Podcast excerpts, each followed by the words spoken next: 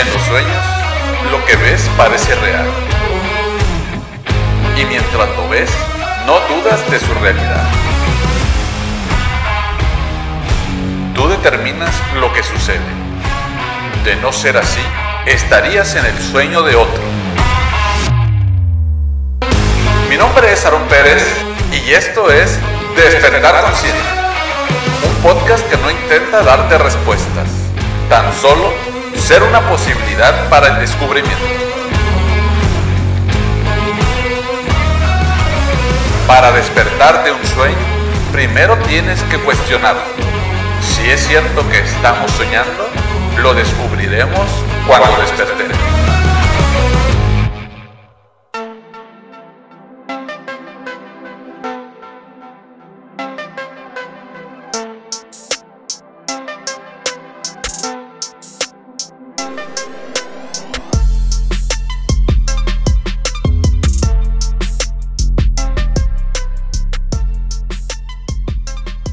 Qué tendría que hacerle caso a mis opiniones si ninguna de ellas me dice la verdad? Parece obvio que si estás totalmente convencido de que tus opiniones son verdad, no solo las tomarás en cuenta, te posicionarás a favor de ellas y de esa manera si alguien opina algo diferente, puedes llegar incluso a defenderlas. Tal como comenté al inicio de esta temporada del podcast, llegamos a creer que aquello que decimos es algo que se entiende a la perfección y no tomamos en cuenta que podemos llegar a tener conceptos diferentes. Por definición, una opinión es una idea, un juicio o un concepto que se tiene o se forma acerca de algo o de alguien. Y si todos tienen la misma opinión acerca de algo o de alguien, está claro que esa opinión no va a generar un conflicto, ya que estos se dan precisamente por las diferencias de opinión y por la falta de aceptación y tolerancia hacia ellas.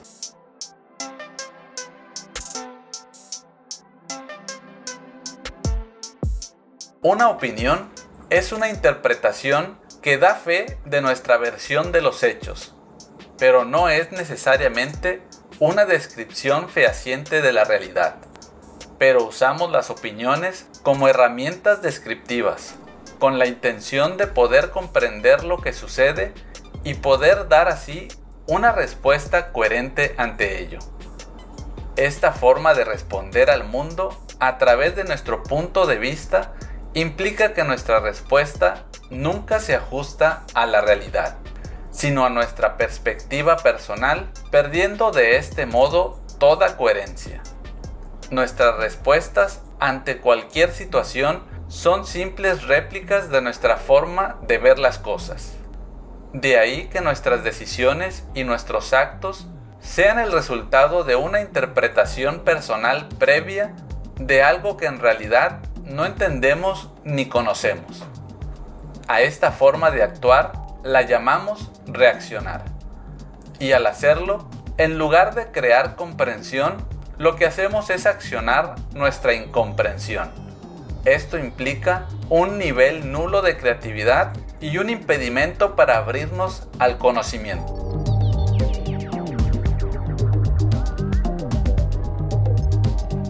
Según nuestra concepción tradicional, creemos que lo que pensamos describe el estado de las cosas, que describe la realidad.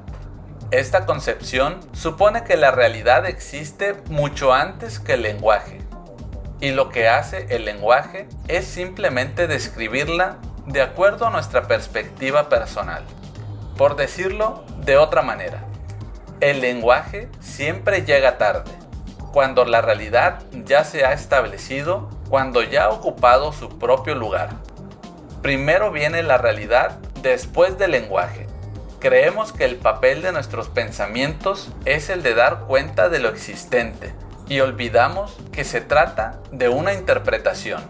Llegamos incluso a pensar que nuestras interpretaciones son una fiel representación de nuestra realidad. Las opiniones también son peligrosas porque tendemos a hacer suposiciones sobre todo. Hacemos suposiciones acerca de lo que los demás hacen o piensan Suponemos que todo el mundo opina o debería opinar de la misma manera que nosotros. Suponemos que los demás piensan, sienten, juzgan y maltratan como nosotros lo hacemos y como creemos que lo que suponemos es cierto, comprendemos mal las cosas. Nos lo tomamos personalmente, reaccionamos culpando y acabamos haciendo un gran drama de nada. La mayoría de la tristeza o los dramas que experimentamos tienen sus raíces en las suposiciones que hacemos. Hacemos un chisme con base en nuestras suposiciones. Defendemos nuestras suposiciones intentando tener la razón. Hacemos todo tipo de suposiciones porque no tenemos el valor de preguntar. Lo mejor sería preguntar en lugar de hacer suposiciones precisamente para alejarnos del sufrimiento. Tenemos que tomar conciencia de que no percibimos las cosas tal como son. Literalmente, inventamos las cosas en nuestra imaginación. Por ejemplo, Suponemos que las personas que están a nuestro lado saben lo que pensamos y que no es necesario que les digamos lo que queremos. Suponemos que harán lo que queremos porque nos conocen muy bien. Si no hacen lo que creemos que debería hacer, nos sentimos realmente heridos y decimos cosas como deberías haberlo sabido. Incluso nuestra opinión acerca de nosotros mismos también se basa en suposiciones nos sobreestimamos o nos subestimamos y esto crea muchos conflictos internos. Hacer suposiciones no es una buena manera de elaborar proyectos ni de tomar decisiones.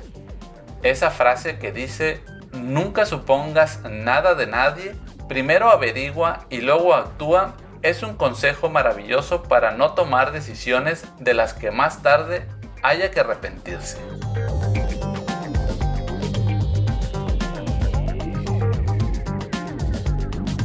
Suponemos y afirmamos cosas y aunque creemos que nuestras afirmaciones describen la realidad, aunque solamente son proposiciones acerca de nuestras observaciones, nunca sabemos cómo son las cosas realmente. Solamente sabemos cómo las observamos. Nuestras opiniones se dan siempre dentro de nuestro mapa mental. Como los seres humanos podemos compartir lo que observamos Suponemos que esta es la forma como son realmente las cosas. Si lo que observamos parece ser lo mismo que otras personas observan, pensamos que las cosas tienen que ser como las observamos. Pero esta conclusión es obviamente debatible. Aunque un grupo de personas lleguemos a compartir las mismas opiniones, no podemos decir que observamos las cosas como realmente son solamente podemos concluir que compartimos las mismas observaciones, nada más. La única descripción que hacemos es la de nuestra observación, no la descripción de la realidad. Sin embargo, basados en nuestra capacidad común de observación, los seres humanos podemos distinguir entre afirmaciones verdaderas o falsas esta es una de las distinciones más importantes que podemos deducir acerca de nuestras opiniones. En materia de opiniones, a diferencia de lo que sucede con los hechos, no cabe esperar el mismo grado de concordancia.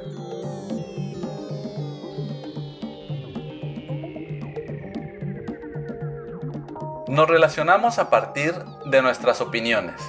Cuando queremos conocer lo que está sucediendo ante nosotros, Nuestras opiniones nublan nuestra mirada al momento de conocer lo que sucede e incluso nublan la mirada interna que nos muestra quiénes somos.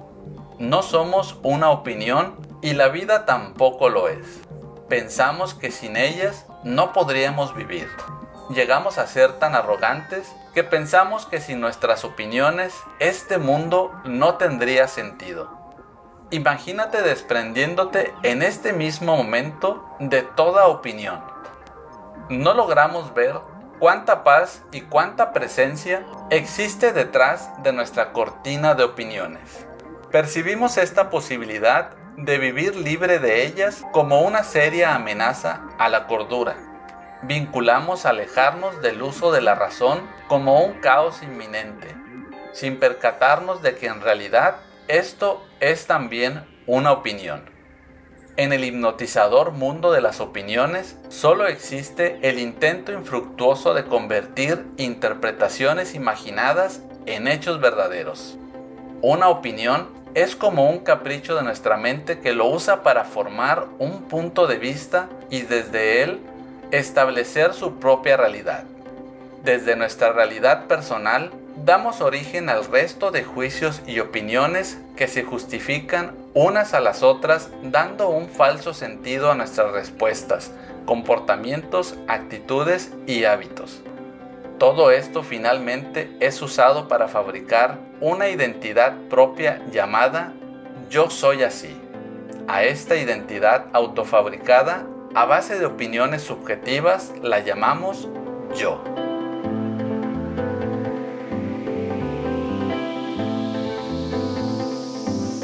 El yo no es más que un simple punto de vista.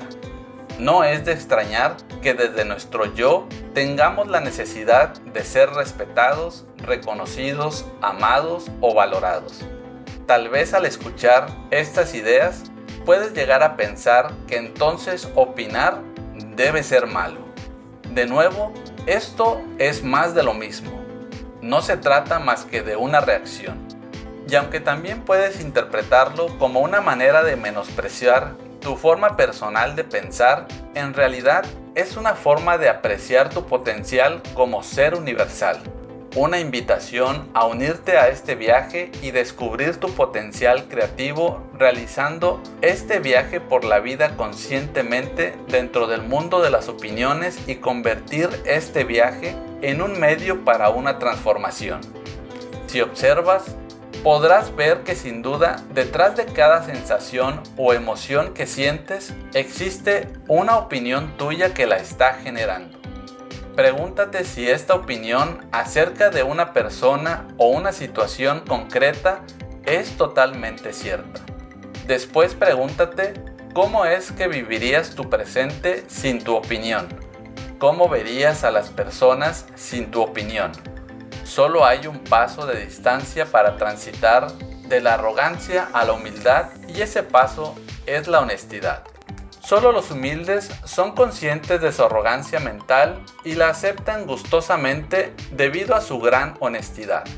La honestidad es el final de la lucha contra uno mismo, el final del miedo a ver lo que uno ve de sí mismo con esa mirada desenfocada.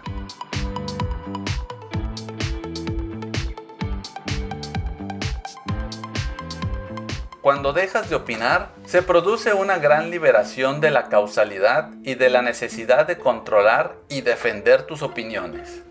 Te liberas también de la búsqueda de argumentos y posicionamientos, preparando así tu mente para alcanzar la comprensión que te aleja de los juicios, de los deseos, de las preocupaciones y de la compasión revestida de pena y desasosiego para una persona que puede considerarse espiritualmente avanzada, las opiniones que los demás puedan tener de ella son irrelevantes.